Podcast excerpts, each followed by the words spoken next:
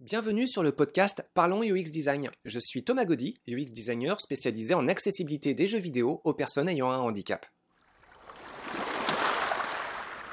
Salut tout le monde Pour ce 30e podcast, j'ai envie de revenir sur mon expérience de jeu sur No Man's Sky. J'ai plus brièvement abordé le jeu sur une vidéo qui va d'ailleurs sortir après le podcast, mais j'avais envie de parler d'autres thématiques avec un peu plus de temps. Le propos du traitement de la vidéo, c'est d'expliquer que le jeu propose une forme de contradiction, mais qui sert très habilement les limitations techniques du jeu. No Man's Sky, c'est un jeu qui propose des environnements générés de façon procédurale, c'est-à-dire que l'on définit des règles de construction plutôt que de définir la construction elle-même. Ça permet d'obtenir des variations dans les rendus de ces constructions en jouant sur les valeurs. On voit souvent ce principe appliqué par exemple aux arbres dans les jeux vidéo. Auparavant, il y avait des spécialistes pour faire des arbres à la main. C'est souvent très beau, mais ça prenait un temps fou. Maintenant, les outils de génération d'arbres permettent de définir, des fourchettes de valeurs entre euh, bah, euh, une minimale, une maximale pour la taille, le nombre de branches, le nombre de feuilles aux branches, la possibilité d'orientation des branches, ce genre de choses. Alors No Man's Sky, fait ça pour sa végétation, sa topographie, ses caractéristiques de planète. En fait, il applique ce principe de façon très appuyée sur la partie la plus visible et saillante du jeu. Alors dans la vidéo, toujours, j'explique que ce procédé a des limites. Sur un grand nombre de propositions générées par ces règles de construction, on commence à ressentir une appréciation moyenne. Tout devient assimilable à ce qui gravite à une forme de norme. Les variables qui définissent les environnements se font sentir et les impossibilités de création encore plus. En d'autres termes, au fur et à mesure de la progression dans le jeu, on apprend à faire le deuil de certaines attentes. Des paysages vraiment hors normes, très différents de ce que le jeu pouvait offrir auparavant, non, il n'y en aura pas. Pas de grosses surprises, juste un amoncelement de petites surprises amoncelées par ces fameuses règles de construction. Avec toutefois quelques différences notables mais qui ressortent justement parce qu'elles sont ouvragées à la main, dans un style très distinct. Je pense en particulier à la première entrée dans la première base spatiale, qui proposerait d'ailleurs la même expérience que la millième entrée dans la millième base spatiale. Elles sont toutes exactement similaires. Je pense aussi à la découverte de la base Anomalie, qui est vraiment magnifique. La génération procédurale montre ses limites, mais celles-ci sont compensées par le gameplay qui incite à jouer avec un autre système de jeu, les interfaces du menu. Et là, on bascule dans un tout autre univers. J'aime beaucoup les efforts de vulgarisation en sciences qui expliquent les problèmes à concilier la physique à très grande échelle et celle à plus petite échelle, celle des particules. L'opposition la plus connue, c'est celle de la théorie de la relativité générale et celle de la physique quantique. La première fonctionne très bien pour pour expliquer des macro-phénomènes, tandis que la seconde fonctionne très bien pour expliquer des micro-phénomènes. Mais si vous inversez les domaines d'application, là, ça devient tout de suite beaucoup plus compliqué. No Man's Sky n'est pas du tout un cours de vulgarisation de physique, hein, mais il présente une opposition avec un peu le même type de saveur entre micro et macro. D'une part, un environnement macro, avec ses règles de génération procédurale, ses règles de déplacement, et d'autre part, un environnement micro, avec euh, différentes interfaces d'inventaire où l'on manipule des atomes et des règles de déplacement et de représentation complètement distinctes. Le jeu ne parvient pas à unifier les deux approches. Il ne cherche même pas hein, d'ailleurs. En d'autres termes, il n'y a pas de représentation intégralement diégétique du jeu. Elle n'est pas souhaitée et elle n'est pas souhaitable. En fait, ça tuerait le jeu tel qu'il est actuellement. Je reviens sur la boucle de gameplay principale. Votre but est de vous déplacer avec de plus en plus d'aisance dans le macrocosme. Pour cela, vous devez optimiser les systèmes d'inventaire de votre avatar et ses différents véhicules. Ces systèmes d'inventaire sont contraints, c'est-à-dire qu'ils n'acceptent qu'un nombre limité de ressources différentes. D'autre part, ces systèmes d'inventaire sont en demande, c'est-à-dire qu'ils nécessitent l'apport de certaines ressources particulières pour être optimisés. Le jeu va donc consister à parcourir le macrocosme pour trouver les ressources adéquates à placer dans le microcosme du système d'inventaire. Ce faisant, cela va vous permettre de débloquer d'une part des possibilités d'exploration étendues pour accéder plus facilement à une plus grande variété de ressources. Et d'autre part, vous allez pouvoir repousser les contraintes de vos inventaires en augmentant légèrement et par euh, progression successive votre espace de stockage. L'espace de stockage est vraiment une donnée clé. C'est lui qui vous permet de ranger vos ressources avec plus d'aisance. Cette notion d'espace de stockage est à rapprocher avec une notion en UX design super importante, la taille de votre espace de travail. Par espace de travail, il y a plusieurs notions à prendre en compte. Il y a la notion cognitive que j'ai apprise par Evelyne Clément à l'UFR de psychologie de Rouen, qui considère le maillage des possibilités d'action dans une tâche de résolution de problèmes, problèmes nécessitant des actions dénombrables. Dans No Man's Sky, le jeu étant progressivement ce maillage de possibilités d'action par l'inclusion de nouvelles ressources, et l'augmentation de l'espace de stockage permet de donner plus de flexibilité dans la résolution de la gestion de ces ressources pour optimiser encore davantage les capacités des inventaires. Il y a aussi l'approche que j'avais lue il y a longtemps chez Jacob Nielsen, encore lui, qui considère non plus le maillage des possibilités d'action, mais la surface sur laquelle on peut travailler. Par exemple, pour être plus à l'aise à faire des travaux, quels qu'ils soient, euh, souvent vous avez besoin d'un atelier. Pour être encore plus à l'aise, vous allez avoir besoin d'un plus grand atelier. Ça va vous permettre de laisser un peu de bordel ici et là, de laisser des trucs en chantier, de ne pas avoir systématiquement à tout ranger lorsque vous devez passer à une autre étape de votre travail. Même chose avec un bureau physique. Plus vous avez besoin de surface plane, de tiroirs, plus vous avez de possibilités d'organisation, mais aussi de désorganisation, pour vous sentir plus à l'aise. Même chose encore avec le bureau virtuel, que ce soit un bureau Windows, iOS, Android, Linux ou autre, plus votre espace, plus votre espace comporte un nombre important de pixels, et plus vous avez de la place pour faire vos affaires. No Man's Sky, dans ses inventaires, c'est donc un problème de gestion de l'espace de travail sur ces deux niveaux.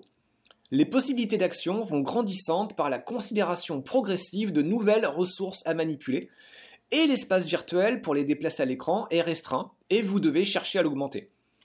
Disons que la définition de l'espace de travail par Evelyne Clément constitue l'ingrédient principal, qui définit la difficulté du jeu. Le challenge est défini en fait par un nombre grandissant de ressources à manipuler. Et l'approche de Nielsen constitue la solution au problème précédent, la recherche d'espaces d'affichage et de stockage pour manipuler de plus en plus de ressources de plus en plus aisément. Une fois que la difficulté principale et sa solution sont identifiées, tout le reste est secondaire. Alors je ne dis pas négligeable, hein, mais secondaire. Dans ce très vaste univers, tout finit par se ressembler. L'exploration n'est plus qu'une récompense secondaire par rapport aux propos de gestion des espaces de travail constitués par les écrans d'inventaire. Donc, si vous n'aimez pas errer dans les menus d'inventaire, ne vous lancez pas dans ce jeu. C'est là que ça se passe.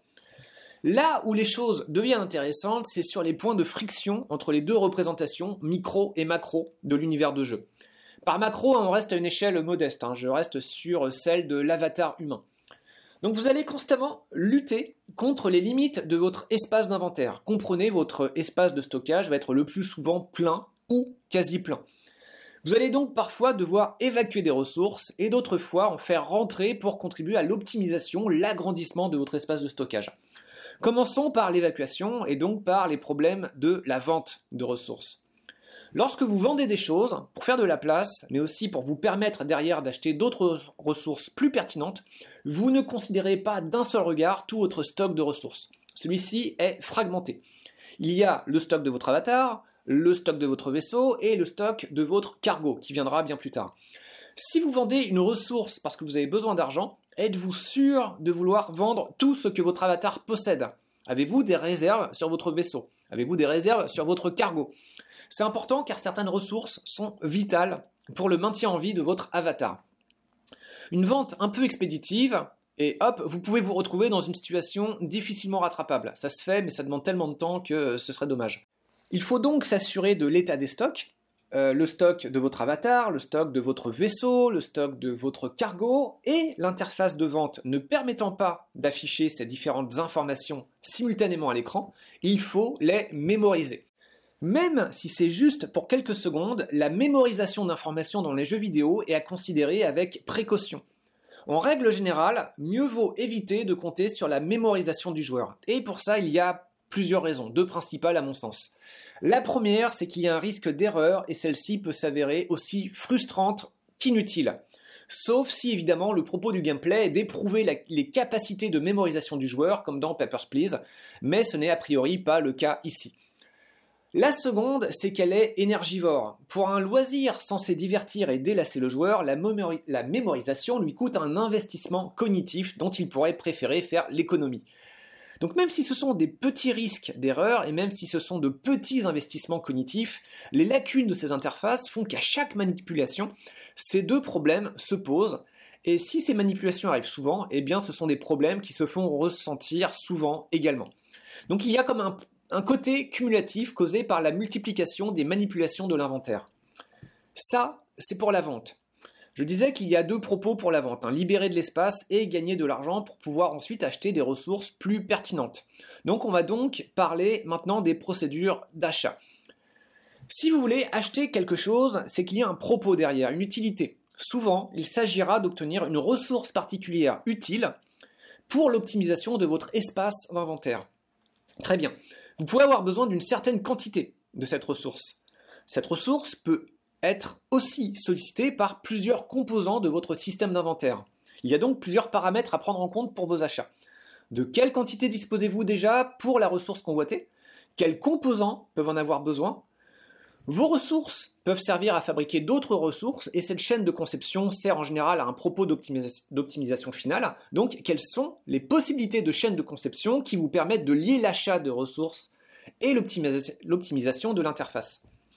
Toutes ces informations ne sont pas rappelées par l'interface des terminaux lors des procédures d'achat. Et ce n'est pas un problème de manque de place à l'écran. Sur la disposition des informations à l'écran, vous avez un bon tiers d'espace, presque une moitié d'écran en fait, laissé vide. À droite, les éléments achetables, et à gauche, eh bien, euh, rien. Un remplissage cosmétique. Vous voyez le terminal de vente, c'est joli, c'est lassant assez rapidement, et surtout, ce n'est pas pratique. Ce que ça donne pour le joueur, eh bien, ce sont de nombreux allers et retours sur les différents écrans d'inventaire pour établir et mémoriser des ressources à acheter. Alors tout ça n'est pas inintéressant, mais il faut comprendre que cela déplace grandement le propos du jeu. Parce que l'on se bat contre le système d'inventaire, et le propos du jeu n'est donc plus d'explorer un vaste monde, mais d'organiser la façon de le faire tenir dans sa poche. Pour ma part, je me suis beaucoup amusé à me battre contre cet inventaire. J'ai accepté que le challenge se déplace à ce niveau d'échelle, mais il y a une forme de surprise et il y a une forme d'arnaque aussi. Parce que le jeu, dans sa communication auprès des communautés de joueurs, vend du rêve à propos de l'exploration de planètes, de systèmes solaires, de galaxies. Or, la gestion abstraite d'atomes dans votre sac se rapproche plus d'une forme de Candy Crush que d'un jeu d'aventure le propos se déplace sur quelque chose d'à la fois très abstrait mais aussi de très illogique. En fait, euh, par exemple, vous n'avez plus d'espace dans votre inventaire, eh bien, combinez votre pile d'atomes de carbone dans votre inventaire plein à la pile de carbone de l'inventaire plein de votre vaisseau. Regardez, hop, ça s'emboîte, et vous venez de libérer un espace de rangement, ce qui est un excellent mouvement, bravo, continuez. Le jeu, en fait, c'est beaucoup ça. Ce problème de glissement de l'engin ludique constitue à la fois une solution et un problème. Une solution, car ce glissement permet de se focaliser sur un système tellement abstrait que les limitations dans la représentation procédurale de l'univers exploré deviennent secondaires. Un problème, car cette exploration devrait rester le propos principal. L'inventaire permet donc de valoriser l'exploration spatiale en minorant ses défauts par la présentation de contraintes encore plus aberrantes qui deviennent, de fait, le challenge principal du jeu. Mais elle nuit à la qualité narrative du jeu qui se perd dans la micro-gestion abstraite. Ce qui m'amènera à parler d'un autre point très intéressant dans No Man's Sky, sa narration. Mais ça, ce sera pour le prochain podcast. Merci beaucoup pour votre écoute. Euh, donc, on va reparler dans 7 jours de No Man's Sky encore, mais sur l'aspect narratif. Euh, si vous avez aimé ce podcast, si vous pensez qu'il peut intéresser d'autres personnes, euh, pensez de votre côté à le valoriser, à valoriser sa visibilité en employant le système de notation spécifique à votre environnement d'écoute. Merci beaucoup et je vous dis à la semaine prochaine. Ciao Merci d'avoir écouté ce podcast. Je vous invite à vous abonner pour ne pas rater les prochains épisodes. Si vous voulez en savoir plus sur moi, je vous invite à consulter mon profil LinkedIn, Thomas Gaudy. Si vous souhaitez de l'accompagnement pour implémenter ces notions et ces outils dans vos équipes et vos projets, vous pouvez faire appel à mes services de consultant en UX design. Il vous suffit de me contacter via mon profil LinkedIn. Au plaisir